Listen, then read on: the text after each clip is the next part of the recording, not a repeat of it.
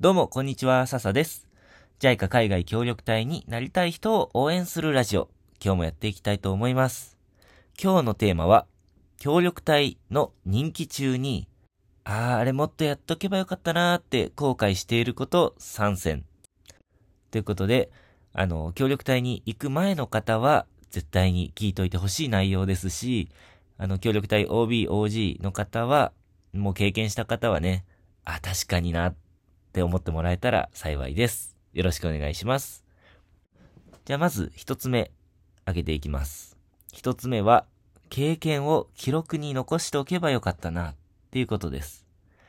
あの、記録にっていうのは、今いろんな媒体があると思うんですけども、それが日記とかブログとか YouTube、今ね、あの、協力隊で YouTuber みたいな活動をしている人もいますし、あともうノートにメモるだけでもいいと思うんですよね。あの、これはね、どんな貴重な経験っていうのも、時間とともに劣化していくんですよね、記憶が。どんどんどんどん忘れていっちゃう。でね、最近、昔のあの、同期隊員とか、えっ、ー、と、現地で一緒に活動していたことのある隊員さんとお話をすることがあって、あの時笹、あんなことしてたよね、とか、あそう、具体例を挙げると、うん、あの時、えっ、ー、と、2ヶ月連続でパソコンとスマホ、両方取られちゃって、すごい大変そうだったよね、とか、悔しがってたよね、みたいな話とか、あと最近、Facebook に何年前の投稿とかって出てくるじゃないですか。それ見て、あー、あんなことあったなーとか、あの時、あの、もう結構活動が、ね、気持ちがいっぱいいっぱいで、イライラしたような投稿してたなとか、うん。あ、でもこの時すごい自分の顔を笑顔で楽しそうだなとか、そんなことを思うことがよくあるんですよね。なので、本当その都度その都度、メモしたり、うん、記録に残していくっていうのが必要なんじゃないかなと思います。あの、帰国してからの、うん、帰国してから、現地での経験ってすごく貴重なものだと思うんですよね。あの、絶対に日本じゃ経験できないことってたくさんありますし。なので、どんなに些細なことでも、あの、こんなことあったなってメモしておいたり、えー、どっかでね、ウェブ上で共有しておくといいんじゃないかなと思います。これが一つ目。えー、経験を記録に残しておけばよかったなっていうことです。はい。で、二つ目。えー、二つ目、あの、ちょっと似てる話なんですけども、活動中の写真をもっと、撮っておけばというか、撮ってもらっておけばよかったなっていうことです。あの、自分が、あの、例えば自分だったら、小学校の先生として毎日授業をしているわけなんですけども、その授業の写真って、なかなか撮る機会ないじゃないですか。まあ、日本で先生をしてたら、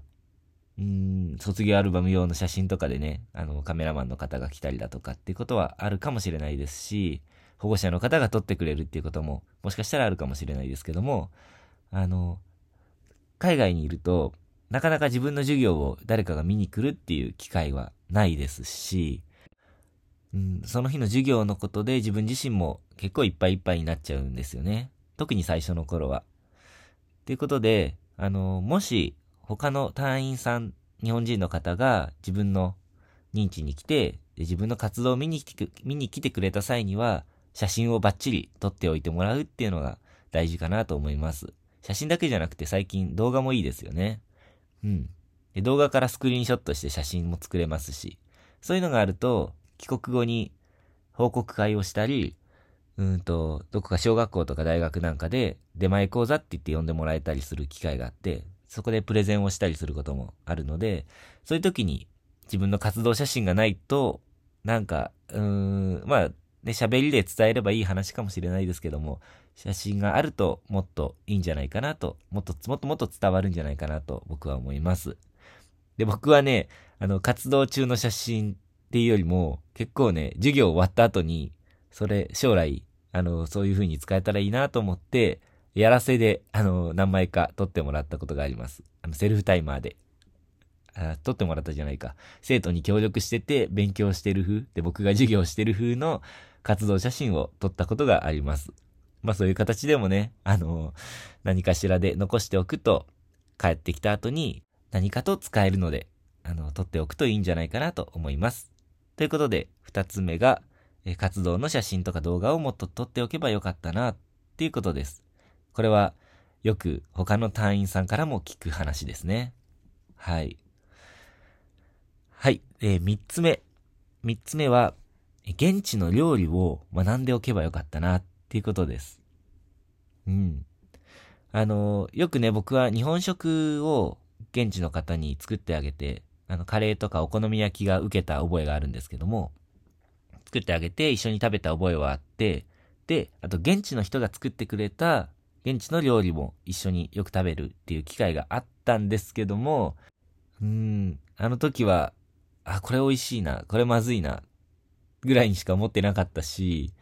うんと、マーケットに行って、あ、これ美味しいからもう一回買ってみようなんて思ったことはあったんですけども、これが何でできているのかとか、どうやって作るのかっていうのを、しっかり現地の人から聞いておけばよかったなって思うんですよね。うん。まあ、僕は今、あのー、そのパプアニューギニアの料理を作ってあげる機会はないんですけども、ないし自分からも自ら作っ、ね、そういう機会を作ったこともないんですけども、あの、他の隊員さんの様子を見てると、現地の料理を、あの、作る様子を YouTube で配信したりだとか、イベントでの料理を作って振る舞ったりだとか、お客さんに振る、お客さん参加者の方に振る舞ったりだとか、っていうことをやってるのを見て、ああ、なんか自分もこういうのをやっておけばよかったな、こういうの学んでおけばよかったなって思うことが、たまにですけどね、あります。で、この料理以外にも、現地のうん、遊びだとか文化っていうのは、現地にいるとき、その生の状態で学べるので、あの、リアルに、リアルにというか、なんていうのかな。えっ、ー、と、その、めちゃくちゃ詳しい、その生活の一部になっている人たちから学べるわけなので、そういうのは、まあ、改めて学ぶっていうよりは、この僕が今話したことを頭に入れときながら生活してたら、なんか帰ってきた時にこれ覚えておくと良さそうだなって、ふとえー、思ってもらえれば、ちょっと見る視点、なんとなく覚えながら見たりだとか、あの、写真に、その手順をね、写真に収めてみたりだとか、っていうことを、えー、気をつけるんじゃないかなと思います。ということで、三つ目が、現地の料理を学ばなかったこと。これは料理だけじゃないですけどね。ということになります。はい。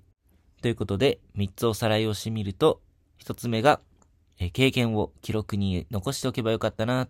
これは日記とかブログとかメモとか YouTube とかですね。で、二つ目が、活動中の写真とか動画をもっと撮っておけばよかったなっていうことです。で、三つ目が、現地の料理を学んでおけばよかったなっていうことになります。はい。えー、何か参考になったでしょうか？あのー、協力隊経験者の方は、確かに確かにあるあるって思った方もいるんじゃないでしょうかまだ協力隊に、えー、行ってない方には何かの参考になれば幸いです。はい、ということで今日は以上になります。もしご意見とかご感想、あとこういう、えー、内容取り上げてほしいよっていうこととか、えー、ご質問などあれば、コメント欄とかメッセージ、ツイッターとかですね、で送ってもらえたら次回お答えしたり読み、読み上げさせてもらったりすると思います。ということで最後まで聞いてくださって本当にありがとうございました。ではまた次回。またねー。